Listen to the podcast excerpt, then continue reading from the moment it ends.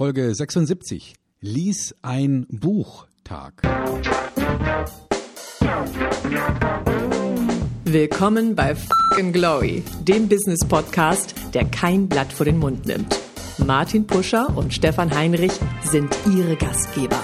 Provokateure und vielleicht auch ein kleines bisschen die Helden des modernen Geschäftserfolges. Freuen Sie sich auf Ideen, Geschichten, Vorwürfe, Misserfolge und Erkenntnisse aus der Praxis. Los geht's! Es reicht nicht, Bücher zu kaufen und zu besitzen. Man muss sie auch lesen. Aber selbst das führt zu nichts, wenn man es nicht umsetzt. Zumindest bei Fachbüchern. Welche Bücher werden eigentlich gekauft und warum? Und warum schreiben Autoren Bücher? All das besprechen wir jetzt.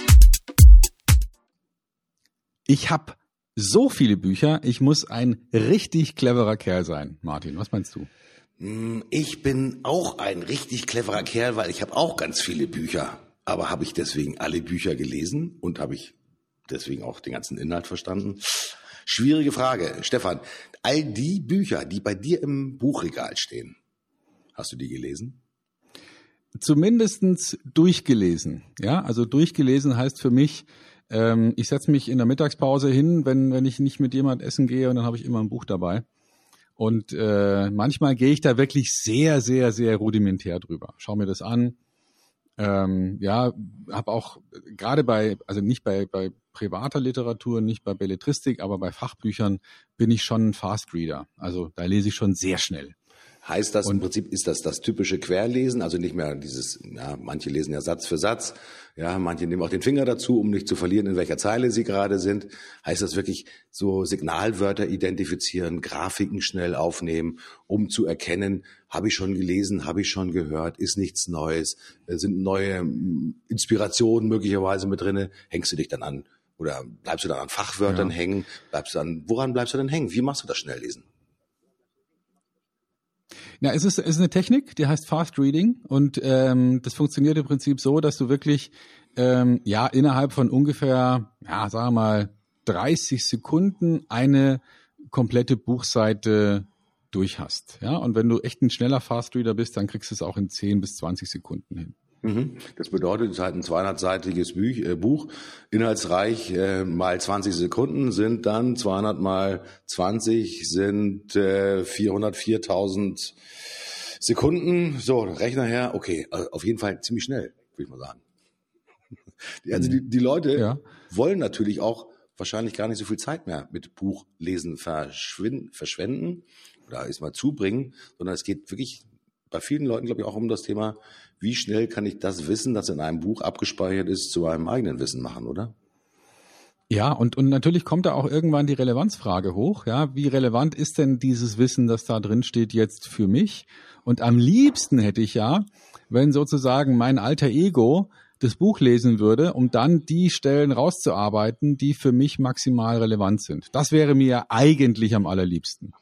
Mhm.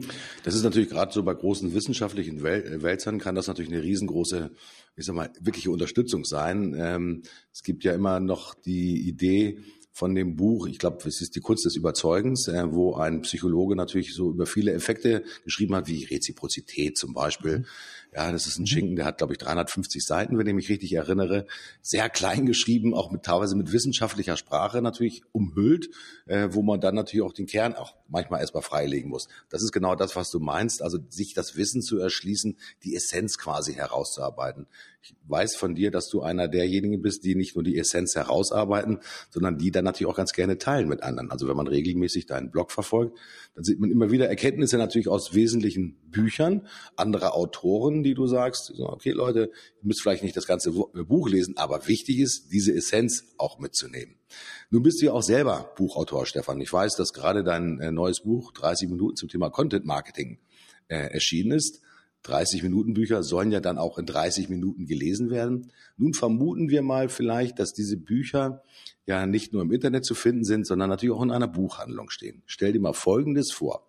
Jemand geht durch eine Buchhandlung und bleibt wie durch Zufall und vielleicht auch gewollt genau an dem Bücherregal stehen, wo dein Buch quasi natürlich in der obersten Reihe prangt, also direkt in Augenhöhe. Verkaufsfähige Reihe nennt man das, glaube ich. Und er nimmt dieses Buch zur Hand, blättert hinein und was er zuerst macht, er liest natürlich den Klappentext, also die Rückseite des Buches, wo quasi der Extrakt des Buches noch einmal wiedergegeben wird. Ist übrigens das der beste Verkäufer eines Buchautoren, der Klappentext? Also ich glaube, es sind verschiedene Elemente. Ähm, wenn ich mir ein Buch anschaue und mir überlege, ob ich das kaufen möchte, und wir reden jetzt in erster Linie von Fachliteratur, dann habe ich so ein paar Trigger, die, die mich da beeinflussen. Erstens ähm, ist es tatsächlich der Klappentext, aber der hat jetzt für mich nicht so wirklich eine große Aussagekraft, weil der ja meistens von irgendwelchen Marketingmenschen gemacht wird, mhm. die vielleicht noch nicht mal ganz besonders ähm, die, die das Thema gut verstehen. Und die die eigentlich relevantere Aussage für mich wäre, mh, hm, was steht denn im Inhaltsverzeichnis? Wie ist denn die Gliederung? Mhm. Und was für mich auch meistens noch super relevant ist, ist die Frage, wie sieht's denn aus mit dem Quellenverzeichnis? Mhm. Ja, also ähm, was hat der denn gelesen, bevor er geschrieben hat? Mhm. Insofern, das sind so für mich die drei Komponenten, die mich interessieren. Klappentext, ja, mit einfach nochmal kurz in das Thema einzusteigen, aber vor allem das Inhaltsverzeichnis und, und noch fast relevanter ist für mich ähm, die Liste der Referenzen, also die, die, die Liste der Bücher, die der Autor gelesen hat und auf das er verweist, um zu sehen, was hat, womit hat er sich denn beschäftigt, bevor er angefangen hat zu schreiben. Gilt da das Prinzip, mehr ist besser? Das heißt, mehr Literaturangaben, mehr Quellenangaben. Lässt das gleich Rückschlüsse zu auf die Qualität des Inhalts des Buches?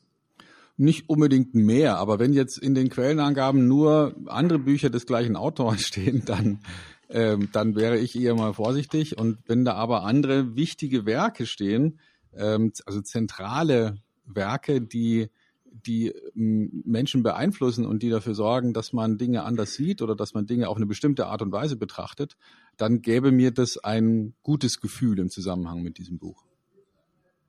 Mhm. Also ich sage jetzt mal, wenn jetzt jemand schreibt über über Marketing und die wichtigsten Marketingbücher sind nicht in seiner Liste oder wenn jemand schreibt über die Digitalisierung, und äh, wichtige Werke, die sich damit schon lange beschäftigt haben, sind nicht in der Liste, dann wäre ich eher vorsichtig. Mhm. Nächster Aspekt nochmal nachgefragt zum Thema Literatur und Quellenverzeichnis. Die Aktualität der Bücher ist ja häufig auch ein, oder der Fachartikel ähm, lässt ja manchmal auch darauf rückschließen, ich sage mal, wie gut steht dieses Buch auch in der Zeit. Wenn ich natürlich heute im Jahr 2018 Ersterscheinung habe und ich habe nur Bücher drin, die bis zum Jahr 1950 erschienen sind, dann ist das möglicherweise eine Retrospektive und nur mit wenig, sag mal, aktuellen Gedankeneinflüssen geschrieben. Spielt das auch eine Rolle, wenn du so durch das Quellen- und Literaturverzeichnis durchflippst, dass auch sozusagen wirklich aktuelle Literatur und aktuelle Quellenhinweise drin sind, also wo der ja, Spiegel der Gesellschaft aus der Jetztzeit dann auch letztendlich mit drin ist? Mhm. Ja, ich hatte das neulich. Ich habe ein Buch gekauft, weil das gut empfohlen war und sitze dann da beim Mittagessen und lese es und lese plötzlich ähm, die, die Empfehlung, erstmal ein Fax zu schicken. Und ich dachte mir, bitte, was ist denn jetzt los? Und dann habe ich aber genau hingeguckt und habe festgestellt, ja gut, das Buch, äh, das war aus äh, den Anfang der 80er Jahre. Mhm. ich hoffe, das ist dir nicht erst nach äh, 95 Seiten aufgefallen, sondern schon. Nein, das, war, äh, das ging ja? relativ schnell. Das ging relativ schnell. Ja. Ähm, für diejenigen, die wenig Zeit haben, Stefan, gibt es ja sogenannte Abstracts. Das sind, äh, das wird auch von professionellen Verlagen natürlich auch angeboten, die sagen, wir lesen für dich ein Buch und äh, fügen auf vier, sechs, manchmal acht Seiten äh, das Wichtigste dieses Buches zusammen, um dir natürlich vielleicht einen ersten Eindruck dieses Buches zu vermitteln oder es vielleicht so geschickt zu machen, dass du die gesamten, den gesamten Inhalt des Buches schon erkannt und möglicherweise verstanden und äh, verinnerlicht hast und dass du das Buch gar nicht mehr lesen musst. Wie gehst du selbst um, wenn du Abstracts liest? Also ich hatte das früher äh, häufiger gemacht als heute. Ähm, und ich glaube, so ein Abstract, also so eine Zusammenfassung, und da gibt's ja einige Unternehmen, die das anbieten, professionell anbieten, ist echt eine tolle Sache, weil du dann innerhalb von drei Seiten den Inhalt des Buches zusammengefasst bekommst von einem Profi, also nicht von irgendjemand, sondern von jemand, der auch redaktionell arbeitet. Und das gibt dir natürlich ein, wie ich finde, ähm, eine gute Entscheidungsgrundlage für die Frage, soll ich mir dieses Buch kaufen und lesen oder nicht? Mhm. Und manchmal ist es ganz gut, wenn man, wenn man den Abstract gelesen hat, weil man sagt, Mensch, toll, pff, alles klar, wenn das, wenn das sozusagen der Kerninhalt ist, dann muss ich das nicht nochmal lesen. Okay, mhm. verstanden? Und in anderen Fällen wird man vielleicht sagen, boah, da würde ich gern tiefer einsteigen und dann kaufe ich mir halt das Buch. Mhm. Bei Büchern, bei solchen Büchern kann ich mir vorstellen, dass es natürlich darum geht, etwas Neues zu erfahren. Würdest du dir ein Buch kaufen, wo du sagst, wo du schon beim Durchlesen des Abstracts die ganze Zeit nichts sagst, mm, mm, mm, bestätigt, ja, kenne ich schon, bestätigt, bestätigt. Geht es immer darum, dass etwas Neues in einem Fachbuch drinne stehen muss? Oder suchen Menschen manchmal auch nach einer ja, zusätzlichen Bestätigung dessen, was sie eh schon immer äh, geahnt oder ja schon geahnt haben oder sogar schon wissen? Also ich habe manchmal den Verdacht, dass sowieso mindestens 50 Prozent der Bücher, die gekauft werden, gar nicht gelesen werden. Geschweige denn umgesetzt. Ja. Mhm. Das ist mein, mein heimlicher Verdacht. Ist natürlich bei dir anders, Stefan, sondern äh, ich glaube, bei dir in der Bücherei und in deiner Bibliothek stehen sicherlich sehr viele Bücher, die dank Fast Reading natürlich zumindest schon mal äh, die Finger gesehen haben. Ähm, das Thema Rezensionen ist natürlich auch ein mhm. wichtiges Thema beim Thema Kauf ein Buch oder Lies ein Buch. Äh, nun wissen wir ja, dass mittlerweile der große amerikanische Versender Amazon, ich glaube, die größte Online-Bücherei ist, wenn man so will. Nicht Bücherei, sondern Buchverkaufsstelle, äh, wo man natürlich schon vorher lesen kann, wie ist dieses Buch bewertet, hat es eine Fünf-Sterne-Bewertung, hat es eine Vier-Sterne-Bewertung und so weiter und so fort. Und man kann dann eine Vielzahl von Rezensionen natürlich angucken. Man kann sie sich filtern, lese nur die äh, positiven, lese die negativen, wie auch immer. Mein Empfinden ist, dass äh, natürlich erstmal viele Rezensionen gefühlt bezahlt sind, bestellt sind und die das Buch in einem sehr guten ja, Blickwinkel darstellen sollen. Mir ist das letztens nämlich äh, aufgefallen, als ich von einem ähm, hohen Behördenvertreter ein Buch gelesen habe, das bei mhm. Amazon erhältlich ist, ähm, das sage und schreibe eine Fünf-Sterne-Bewertung hatte, oder ich glaube zwei Fünf-Sterne-Bewertungen allerdings dann auch eine große Anzahl von Bewertungen von zwei und ein Sterne. So größter Bullshit, der müsste es doch eigentlich besser wissen. Warum macht er überhaupt so eine Funktion, wenn er solche Bücher schreibt, etc. Welche Rolle spielen heute Rezensionen, um ein Buch zu kaufen und dann, wenn es geht, sogar noch zu lesen? Ja, also sicherlich gibt es da mehrere Effekte. Also mich würde schon auch interessieren, wie ist denn der zeitliche Verlauf der Rezensionen? Mhm. Also sind die alle an einem Tag entstanden oder äh, innerhalb kürzester Zeit oder dann gar nichts mehr? Wenn das der Fall ist, dann könnte ich mir vorstellen, sind die eher zumindestens mal erwünscht worden. Ja, also mhm. klar, natürlich. Ich meine, wenn, wenn ich ein neues Buch rausbringe, ist es natürlich schon auch so, dass mein Netzwerk ähm, das dann kauft oder liest und, und auf irgendeine Art und Weise dann auch vielleicht rezensiert oder empfiehlt. Das ist ja in Ordnung. Ähm, also ich würde sagen, wenn, wenn man da eine, irgendeine Auffälligkeit feststellt bei den Rezensionen, dann, dann sollte man mal genau hingucken. Das geht aber in beide Richtungen. Also ich hatte bei mir auch schon mal eine Rezension mit einem Stern, weil ähm, die auf zwei Seiten des Buches die Druckfarbe zu hell war. Ui. ja, also ja. ja, was soll ich da sagen? Ne? Ja. Kann auch sein. Also das sind dann sozusagen technische Aspekte, die dann nicht in deinen Händen, nicht im äh, Sinne des Autors sozusagen oder aus deinen Händen kommen, sondern aus dem Bereich der Druckerei kommen. Nun ja. gibt es natürlich, ich sag mal, unterschiedliche Konsumptionsideen eines Buches. Ähm, das klassische Buch, das mit Papier auskommt und das man in die Hand nehmen kann. Dann hast du das klassische E-Book, das du auf dem E-Reader lesen kannst, mit wunderschön mit E-Ink. Das mhm. Amazon Kindle, natürlich einer der Tolino, da gibt es eine Vielzahl ja von Readern. Und da gibt es natürlich noch die Hörbücher. Ähm, jetzt stellen wir mal diese drei Kategorien nebeneinander. Das Papierbuch, das, ich sage mal, Readerbuch und das Hörbuch. Hast du ein Gefühl, dass es einen Trend gibt äh, für bestimmte, ja, gerade bei Fachbüchern, dass die Leute sagen, naja gut, äh, das klassische Papierbuch hat bei mir eigentlich ausgedient. Ich möchte es eigentlich eher so als möglicherweise nebenbei Konsumtion haben, vielleicht wenn ich im Auto unterwegs bin, wenn ich in der U-Bahn sitze, das über Smartphone hören. Hast du ein Gefühl dafür, wie sich sozusagen wirklich die ja, Buchwelt verändert und die Konsumtionswelt von Buchinhalten? Hm. Ja, also ich glaube schon, dass es da ganz klar Trends gibt. Also natürlich spielt, spielt Kindle beziehungsweise das elektronische Buch spielt eine Rolle. Warum? Weil ich es sofort habe. Also ich recherchiere irgendwas, ich will das jetzt wissen und habe das Buch innerhalb von 30 Sekunden, habe ich das. Mhm. Und kann es sofort lesen, kann da drin suchen. Das ist natürlich auch nochmal ein Riesenvorteil bei einem E-Book. Mhm. Ähm, ich kann ein Suchwort eingeben, ich kann äh, mir trotzdem Markierungen machen. Ich kann sehen, wo die meisten, wenn ich das will, wenn, wo die meisten Menschen sich Dinge markiert haben, ja, also besonders Crowd Intelligence nutzen. Das sind natürlich schon Vorteile.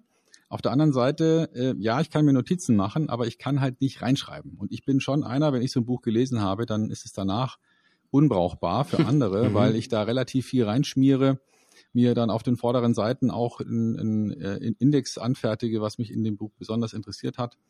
Und, äh, und habe danach dann ein, äh, ein Buch ja, für mich aufbereitet, damit ich damit schnell noch was anfangen kann, wenn ich es wieder brauche aber äh, jemand anders kann danach nicht mehr so viel damit anfangen. Mhm. Also was ich nenne, ja, nach dir? Nach. Ein physisches Buch kann man weitergeben. Mhm. Das kann man mit einem E-Book in der Regel nicht. Ähm, also da gibt es schon so ein paar Abgrenzungen. Und wenn du jetzt nochmal Richtung Hörbuch gehst, ich finde Hörbücher, Hörbücher toll. Also wenn ich unterwegs bin und ich bin viel im Auto, höre ich nicht so viel Radio, sondern in erster Linie Podcast oder Hörbücher. Mhm. Das ist dann aber so, ich glaube so, dass das nebenbei hören. Ich meine, du bist konzentriert auf das Autofahren, da ist natürlich ein vielen mhm. Teil ist ja sicherlich automatisiert, also Gefahrensituationen erkennen, Gefahrensituationen ausweichen und so weiter und so fort. Aber ist das gedacht auch wirklich für etwas, wo man, ich sage mal, etwas aufnimmt oder ist das wirklich nur so eine Begleitliteratur, um es mal so flapsig zu formulieren, Stefan? Also ich finde, dass der, der Konsum von einem Hörbuch sich völlig anders verhält als der Konsum von einem Buch weil du, also du kannst das Hörbuch halt nebenbei nehmen, aber du kannst nur relativ schwierig nochmal was nachlesen. Mhm. Du kannst dir keine Markierungen machen. Ähm, deswegen finde ich Hörbuch eher sowas, was ins Unterbewusstsein reingeht. Also ich höre dann ganz gern auch mal ein Hörbuch, das mich wirklich beschäftigt hat, zweimal oder dreimal. Mhm. Also zum Beispiel das Homo Deus, das ich ja schon zigmal mhm. hier empfohlen habe. Das habe ich, glaube ich, jetzt drei oder viermal schon gehört im Auto. Ähm, und da kommen natürlich mir Dinge dann immer bekannt vor, aber es kommen auch immer wieder neue Aspekte, Sachen, auf die ich vorher gar nicht so geachtet hatte oder die ich vergessen hatte. Mhm. Also das ist schon hochinteressant, finde ich, wie man bei, bei mehrmaligem Hören dann ähm, an einen Punkt kommt, wo man sagt, so jetzt durchdringe ich dieses Buchkonzept langsam, mhm. ja, jetzt, äh, mhm. wenn man es mehr, mehrmals hört. Und das ist eben möglich bei einem Hörbuch und ich könnte mir auch vorstellen, dass ich mir ein Hörbuch kaufe, das anhöre und wenn, wenn ich dann merke, wow, das ist so ein Knaller, das Buch, das brauche ich auf jeden Fall, dass ich es mir dann auch nochmal kaufe und mir die wichtigsten Stellen auch nochmal rausmarkiere und, äh, und irgendwie nochmal nachlese. Mhm. Also bei Homo Deus ging mir das genauso. Ich habe es äh, mit im Urlaub gehabt und mhm. äh, habe es, ähm, es ist teilweise mühsam, weil natürlich klein geschrieben, äh, sind auch am Anfang unheimliche Redundanzen drin, so habe ich so zumindest die, das Empfinden gehabt, so nach dem Motto, man war geil auf den Inhalt und ich sag mal, und gib mir schon auf den ersten Seiten immer wieder neue Impulse.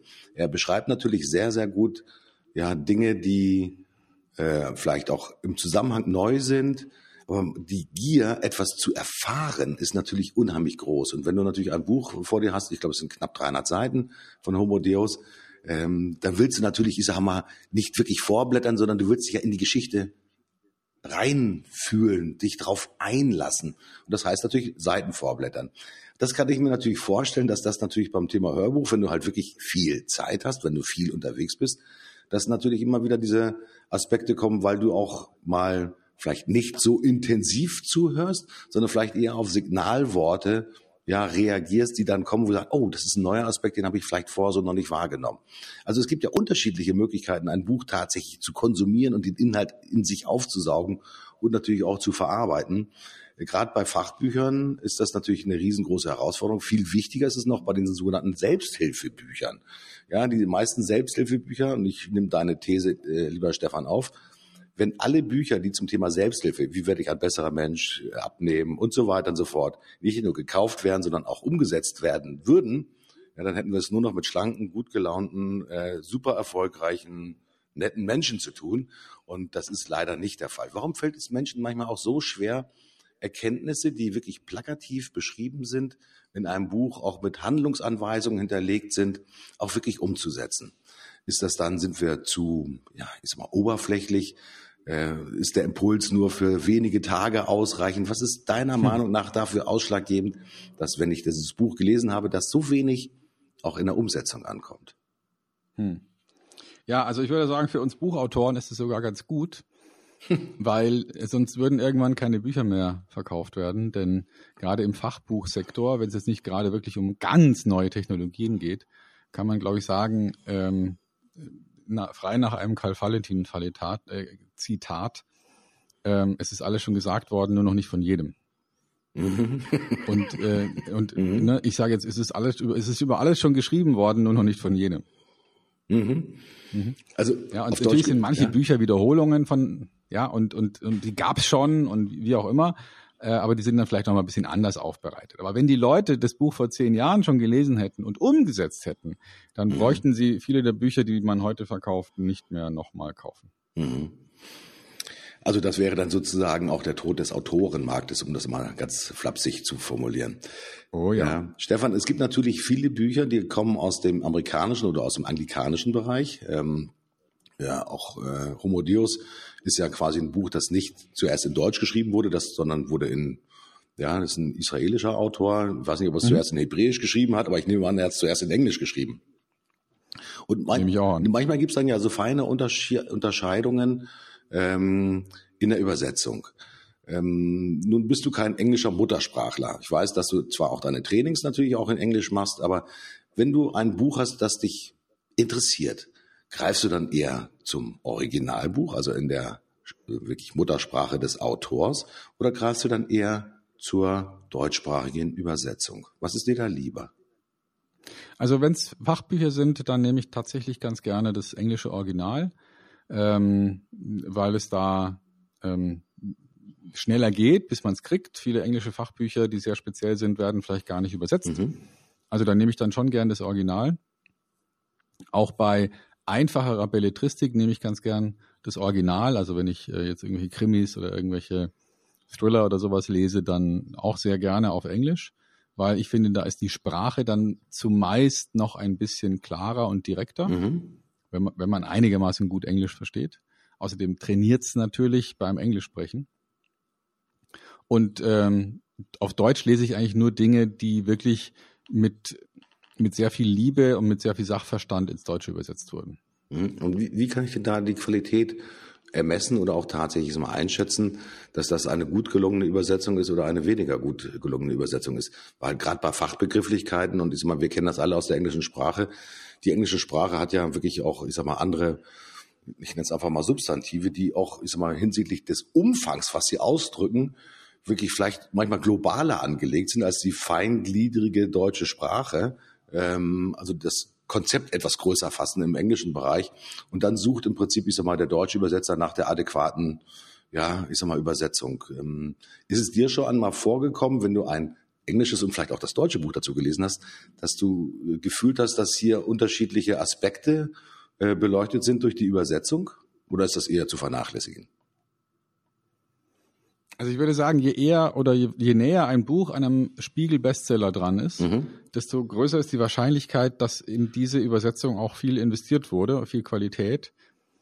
Ähm, je weiter das davon weg ist, desto schwieriger wird's. Also ich habe auch schon deutsche Übersetzungen in der Hand gehabt von Fachbüchern, die waren so grauenhaft, ähm, teilweise auch mit Fehlübersetzungen, die dann sinnverstellend waren. Mhm. Ähm, da lese ich dann doch lieber das englische Original. Mhm. Mein lieber Stefan, nun bist du ja ein Vielleser, dank Fast Reading. Mhm. Ähm, gibt es Situationen, folgende Situationen, du hast ähm, eine Buchempfehlung erhalten, du hast vielleicht eine schnelle Information darüber gehabt, du holst dir dieses Buch, sei es als, ich sag mal, E-Book, als festes Buch oder möglicherweise als Hörbuchfassung. Gibt es Situationen, wo du für dich selbst schon mal gesagt hast, das reicht jetzt, ich höre es mir nicht bis zu Ende an oder ich lese es nicht bis zu Ende, ich lege es aus der Hand und nehme es nicht wieder in die eigene Hand. Ist dir sowas schon mal vorgekommen? Absolut, ja. Also mich nervt es, wenn, wenn Menschen, ähm, also vor, vor allem, wenn, wenn sie dann so in den Ratgeber hineingehen, wenn die Autoren dann so, so ein autobiografisches mhm. äh, Verständnis entwickeln und sagen, so wie ich es gemacht habe, so war es richtig und machst du auch bitte. Mhm. Ja, also ich, ich finde autobiografische Einsichten ganz gut. Aber die, das ist halt nur statistische Menge eins, ja.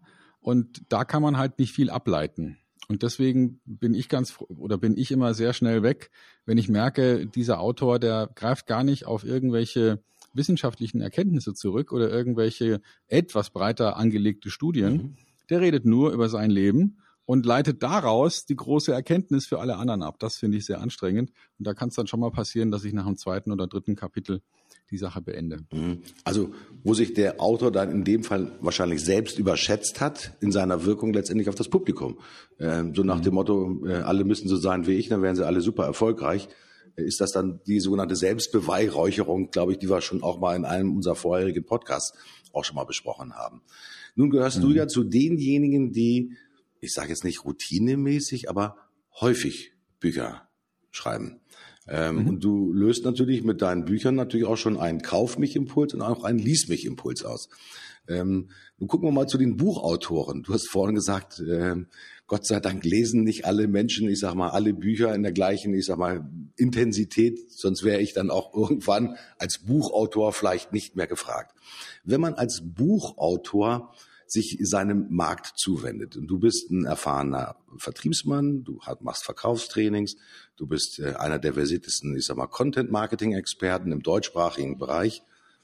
Gibt es auch, und du hast übrigens auch, ich sag mal, Humor in deinen Büchern bewiesen. Ich erinnere mich an ein wunderschön bebildertes Buch, das da heißt Wille, Wolle, Stahlwolle, wo du dich ein bisschen selbst auf den Arm genommen hast und ich glaube eigentlich mit ja, künstlerischer, ich sag mal, Umschreibung, ich mal dich äh, nicht bloßgestellt hast, aber dich selbst verulgt hast und mal Sinnsprüche, die nicht immer unbedingt sinnvoll sind, äh, nach draußen katapultiert hast.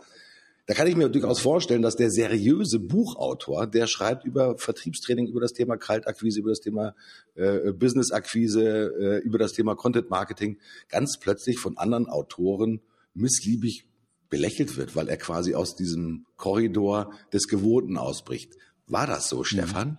Hat man dich dann. Ja, ja, ja, natürlich. Also man hat mich ja auch gewarnt, dieses Buch zu machen. Äh, und, und viele haben mich darauf angesprochen, ob das wirklich mein Ernst ist.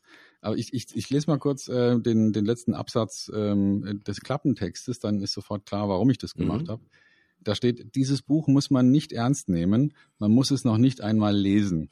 Es ist völlig ausreichend, wenn man es kauft. Denn der komplette Nettoerlös aus dem Buchverkauf geht als Spende an die Hilfsorganisation Speaker in Not der German Speakers Association. Also es ist ja ein, ein Charity-Ding. Mhm. Ja, mhm. also ähm, das darf man nicht ernst nehmen. Das ist in einer, in einer, ähm, in einer Weinlaune entstanden bei einem Treffen von einigen Kollegen und ähm, da haben wir gesagt, es gibt so viele Sprüche, die, die so auf, auf Keynotes rausgehauen werden, die ähm, die sind so doof zum Teil, die müsste man eigentlich mal sammeln. Und dann war der nächste Spruch dann ja, oder wir, man müsste sie erfinden. Und daraus ist halt gekommen, du musst wollen, was du willst. Und äh, zum Beispiel, ja, als blöder Spruch. Oder und dann haben wir angefangen, äh, uns da ein paar Sachen zu überlegen, die so typisch sind für solche Motivationssprüche, ja, wie zum Beispiel Niederlagen sind nur die große Schwester von Schade. ähm, oder Wer morgens aufwacht, hat die Nacht hinter sich. Ja?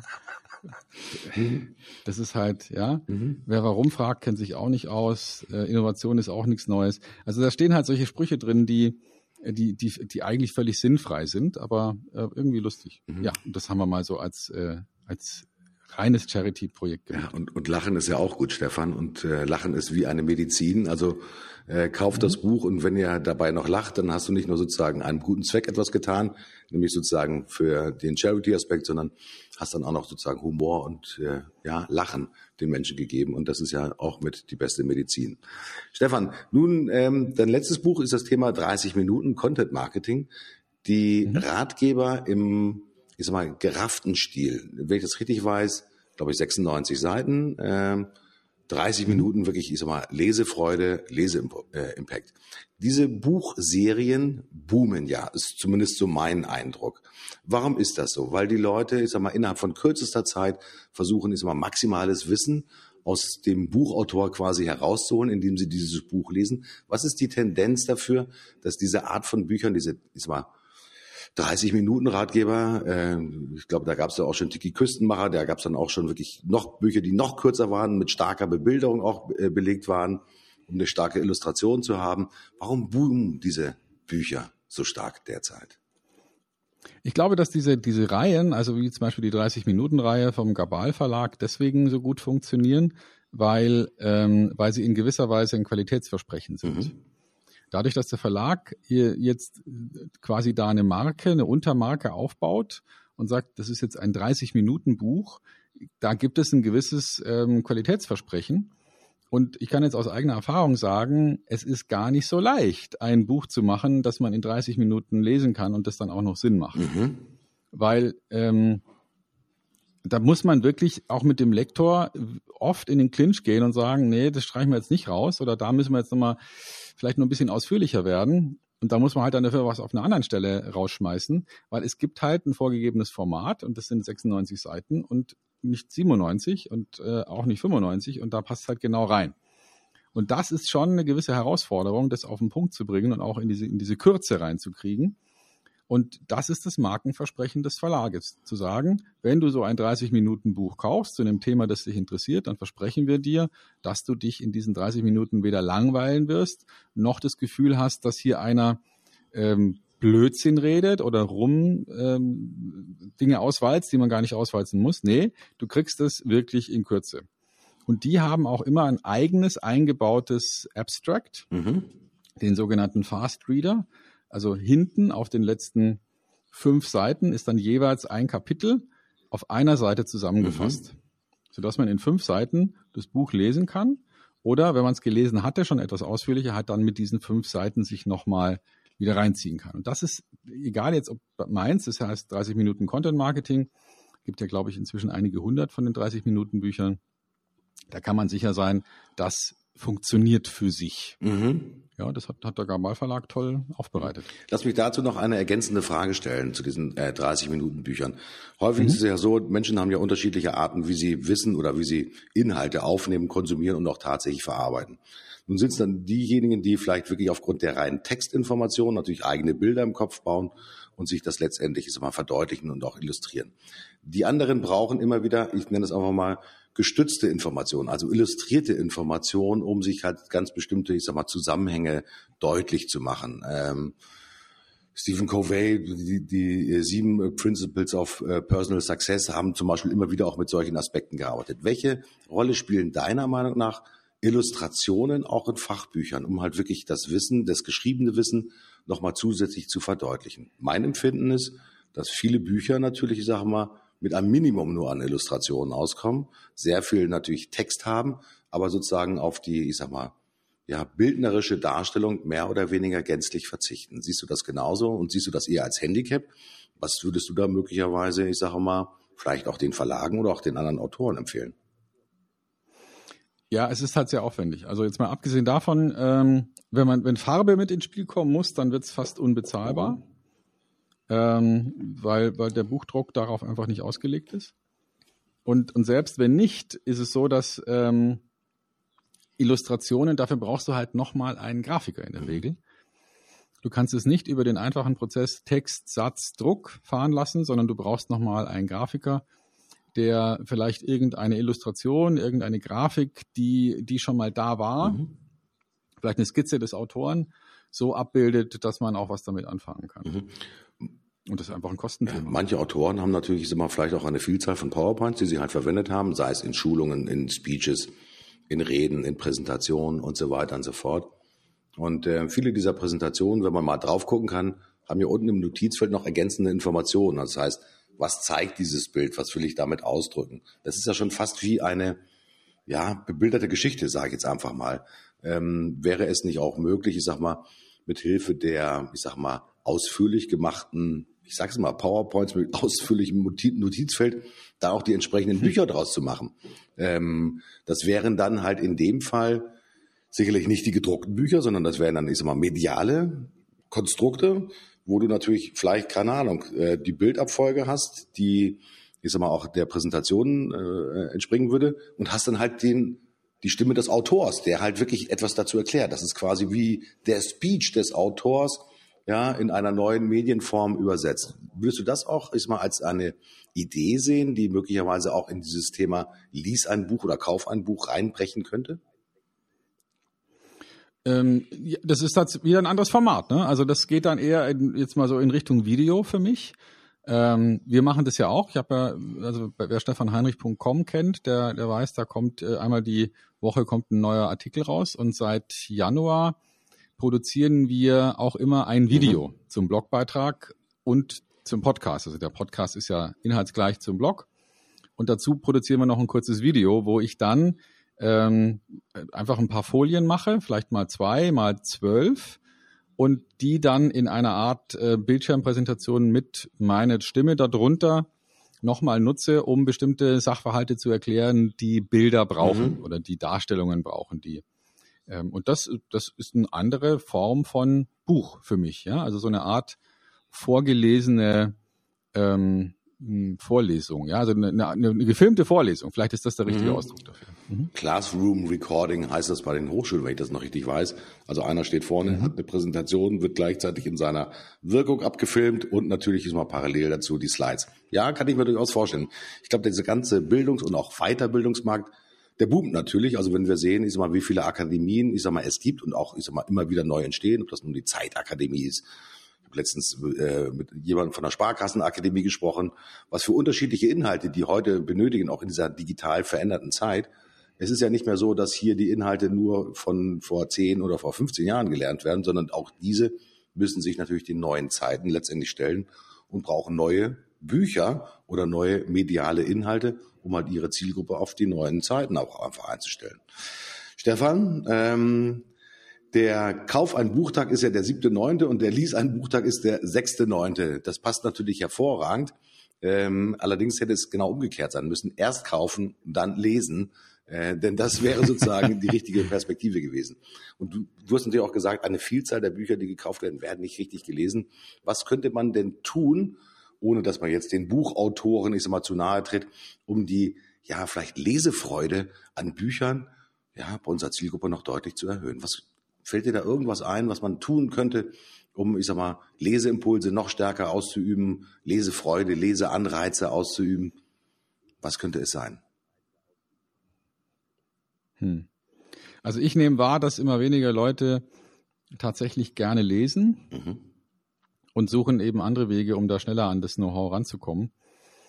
Ähm, vor allem in, der Jugend sehe ich, dass die eben sehr stark auf Video gehen und ähm, das ist halt eine andere Form von, von Wahrnehmung, weil Lesen hat den großen Vorteil, dass in deinem Kopf Bilder entstehen, selbst bei Fachbüchern. Mhm. Und, und du nicht die Bilder schon vorgekaut mhm. kriegst. Und das finde ich ganz interessant, ähm, dass da sozusagen so ein Skill, so eine, so eine Fähigkeit verloren geht. Wie kann man Leuten, wie kann man Leute ans Lesen ranführen? Ich glaube, das sollte man schon im Kindheitsalter tun. Ähm, vielleicht durch Vorlesen am Anfang, und, äh, und durch diese Faszination, äh, die da drin steht, in einer Erzählung, die vorgelesen wird, ähm, vielleicht dadurch äh, es hinkriegen, dass, ähm, dass Menschen sagen, okay, jetzt lerne ich selber lesen, mhm. weil es mich so sehr interessiert. Ja? Mhm. Und das wird wahrscheinlich nur im, äh, im Kindheitsalter funktionieren. Ich habe übrigens passend dazu zwei Trends, die ich mal noch mitgeben will an unsere Zuhörer zwei Fachworte, eigentlich Buzzwords. Das eine ist ein sogenanntes Learning Nugget. Learning Nugget, vielleicht schon mal gehört. Das steht auch für das Thema, jetzt muss ich ganz kurz nachgucken, Mini Learning Activity. Das sind quasi kleine, ich sag mal, Lernhäppchen, die nicht länger sein sollten als maximal fünf Minuten. Das wäre quasi so, wie wenn du dein Buch, Stefan, das 30-Minuten-Buch, quasi in sechs schnell konsumierbare, ja, Videos oder Happen letztendlich ist mal zerteilt und dass die Leute sagen, okay, du musst jetzt nicht das Buch kaufen, sondern es kommt halt, keine Ahnung, wie automatisiert geliefert. Das ist eigentlich dein Blog, Stefan. Ja, jede Woche kommt ein neuer, ja, ein neuer Learning Nugget, wo du halt etwas ganz gezielt halt lernen kannst. Und das dauert nicht länger als fünf Minuten. Das wären dann sechs mal fünf Minuten, macht auch die 30 Minuten. Vielleicht ist das auch so ein bisschen der Trend letztendlich bei den heutigen, ja, Lernbedingungen, dass man sagt, okay, fünf Minuten kann ich mich hinter konzentrieren und dann ist vorbei mit der Konzentration. Lieber fünf Minuten zu geben und das ja an sechs Wochen hintereinander. Vielleicht ist das auch ein Trend, den wir zukünftig noch intensiver sehen werden und der vielleicht auch den Buchmarkt und den digitalen Buchmarkt vor allen Dingen natürlich nachhaltig beeinflussen wird. Möglicherweise, keine Ahnung. Ist halt ein Trend, den wir draußen sehen, weil es einfach ein Buzzword dafür gibt, Stefan. Hm. Ja, und, und mehr, mehr und mehr Bücher. Also mein nächstes Buch, das irgendwann ähm, im, im nächsten Jahr, Anfang nächsten Jahres wahrscheinlich rauskommen wird. Ähm, Akquise at B2B, da geht es um die Frage, was, was, was muss man wirklich über die Digitalisierung in Vertrieb und Marketing wissen, wenn man Unternehmer ist. Und da wird es in, in vielen Kapiteln immer eine Landingpage mhm. geben für dieses Kapitel, wo dann nochmal Zusatzinformationen, Downloads, Dinge, die man jetzt nicht unbedingt in ein Buch mhm. packen kann, nochmal dazukommen. Also das heißt, es wird immer multimedialer, auch der Buchmarkt wird immer multimedialer und ähm, ja, letztendlich geht es ja darum, mit, mit so einem Buch ein, einen Effekt zu erreichen. Wir haben ja vorhin schon gesagt, wenn man es nicht liest, ist blöd und wenn man es nicht umsetzt, ist noch blöder, weil dann bringt es ja nichts. Und, und da denke ich mal, dass die Qualität von Büchern durch, durch das Einbinden unterschiedlicher Medien durchaus nochmal. Ja, steigt. das finde ich eine total geile Idee, dieses ist mal intermediale, dass egal wo du dich auch bewegen kannst, Hauptsache liefere mehr Nutzen. Ob das die Webseite ist, ob das eine, eine Checkliste ist, ob das, keine Ahnung, der Newsletter ist, zu dem du dich anmelden kannst. Und das ist natürlich auch für den Autor natürlich auch die Selbstvermarktungsplattform. Das darf man natürlich auch nicht vergessen. Je mehr Zeit ich letztendlich von meinen Lesern nehme, desto intensiver kann ich mich mit denen beschäftigen, desto eher kann ich halt das, was ich in dem Buch beabsichtige, natürlich auch zur Wirkung bringen. Und das ist ja, glaube ich, mit das Wichtige, wenn die Menschen nachher auf dich zukommen, wenn sie dich erkennen und sagen, Mensch, Heinrich, ich habe Ihr Buch gelesen und das hat mir so in meinem Leben, in meinem Business geholfen wie nichts anderes zuvor. Das doch eigentlich das schönste Lob, das man dann als Buchautor kriegen kann. Absolut, ja. absolut. Stimmt. Stefan, ich glaube, über Bücher, das ist einer der längeren Podcasts, die wir jetzt haben, äh, kann man sich stimmt. wirklich sehr lange unterhalten. Hm, vielleicht noch ein, eine Schlussfrage äh, dazu. Nun gibt es ja viele Menschen, die sich auch damit beschäftigen, weil sie sagen, ich habe eigentlich viel zu sagen, ich habe auch viel Wissen, ich möchte selbst auch mich als Buchautor präsentieren. Ähm, das ist ja auch immer ein bisschen Selbstrenommee, was natürlich auch kommt. Das hast du nicht mehr nötig, weil du ja schon eine Vielzahl von Büchern geschrieben hast, Stefan. Ähm, kannst du, wenn du heute auf mhm. Kollegen im vertrieblichen und im Marketingumfeld guckst, ist ja, wem würdest du heute empfehlen, selbst ein Buch zu schreiben und Buchautor zu werden? Also grundsätzlich jedem, der ähm, Wissen im weitesten Sinne vermarktet. Mhm. Also wir gehen sogar so weit, dass wir als, als Agentur den CEOs unserer Kunden empfehlen, dass sie zu den Themenbereichen, die sie abdecken, Bücher mhm. schreiben. Ähm, dass also die, die Geschäftsführer oder, oder Vorstände der Unternehmen, die, die heute eine bestimmte Botschaft an den Markt bringen, dass die, dass die sich hinsetzen, ähm, vielleicht zusammen mit einem guten Lektor und ähm, oder vielleicht einem Autoren, der Dinge, die, die man in einem Interview ausspricht, die aufgezeichnet werden, dann vielleicht mhm. aufschreiben. Also so ein Buch ist eine Visitenkarte auf eine gewisse mhm. Art und Weise. Also ähm, die Amerikaner sagen zu diesen kleineren Büchleins auch Three-Dollar Business Card. Also ja, so ein Buch, das kostet dann äh, in der Herstellung vielleicht zwei, drei Dollar. Und äh, wenn man das jemand überreicht und sagt, damit Sie sehen, womit ich mich beschäftige, das hat halt eine andere Wirkung, als wenn man nur behauptet, dass man es kann. Ähm, ein Autor, etwas Geschriebenes, was gedruckt und produziert ist, hat immer noch eine andere Wertigkeit, als wenn einer nur behauptet, dass er irgendwas mhm. kann. Also wir werden hoffentlich auch dank deiner Hilfe viel mehr Menschen sehen, die von ihrem Wissen und von ihren Feldern, die sie wirklich sehr erfolgreich beackern, ja, die sogenannte Three-Dollar-Business Card. Würde mich äh, freuen, wenn das nicht nur in Amerika gut funktionieren würde, sondern es auch in Deutschland gut funktionieren würde. Aber ich glaube, da sind wir bei dir in guten Händen, Stefan. Das wird da schon einigen Vorstädten gelingen, sich da wirklich in guter Art und Weise zu präsentieren und ihr Wissen dann auch letztendlich preiszugeben. Auch wichtig. Ist ja nicht nur, dass man das Wissen für sich behalten soll, sondern Wissen preisgeben. Das ist ja auch die neue Währung der heutigen Zeit. Darf man auch nicht vergessen. Stefan, mhm. knapp über 40 Minuten, wenn ich das richtig weiß, habe ich zumindest noch so ein bisschen mitgeliefert. Mhm. Ähm, kurzer Blick auf die Woche. Was war gut, was war weniger gut an der Woche? Was hat dich genervt? Was hat dich erfreut? Ähm, was macht dich glücklich? Was, ja, macht dich vielleicht ein bisschen missmutig? Gibt's da irgendwas? Nö, also ich komme jetzt zurück aus einer tollen Woche ähm, Impro-Theater und bin jetzt sozusagen äh, diese Woche wieder äh, im Büro gewesen, habe einige Workshops gemacht, hatte ein sehr tolles äh, Gespräch mit einem potenziellen Kunden und ähm, bin jetzt bin jetzt wieder so im im, äh, im, im Büromodus. Ja, für mich ist jetzt irgendwie die Sommerzeit vorbei. Temperaturen sind jetzt auch wieder so, dass man sich vernünftig konzentrieren kann. Nächste Woche geht's äh, auf eine ähm, große Convention, auf die, die GSA-Convention, also die Jahrestagung der Speaker, diesmal in Berlin. Da freue ich mich schon sehr drauf. Werde ich dann beim nächsten Mal davon berichten, weil die, die geht zwar Freitag, Samstag, aber am Freitag habe ich ja dann schon ein bisschen mehr zu erzählen von der Convention. Ja, und dann, äh, ich bin wieder im, im, im Modus, so, jetzt gehen wir nochmal vier Monate richtig Gas und, und räumen das mhm. Jahr auf. Eine wirklich super kurze Geschichte. Meine Tochter ist Journalistin und äh, bei einem ähm, Sender, die man als öffentlich-rechtlich bezeichnen kann. Und die ist zum ersten Mal nur unter Personenschutz rausgegangen, und zwar in den Osten. Hm. Ähm, schon ein bisschen her, die, die Geschichte, aber das hat mich unheimlich mitgenommen, sage ich offen und ehrlich, dass heute, ich sage mal, bei Demonstrationen sogar Journalisten geschützt werden müssen, ähm, ja, vor pöbelnden, eigentlich eher Pegida-Leuten, die wirklich, ich sag mal, rechtes Gedankengut haben und so weiter und so fort.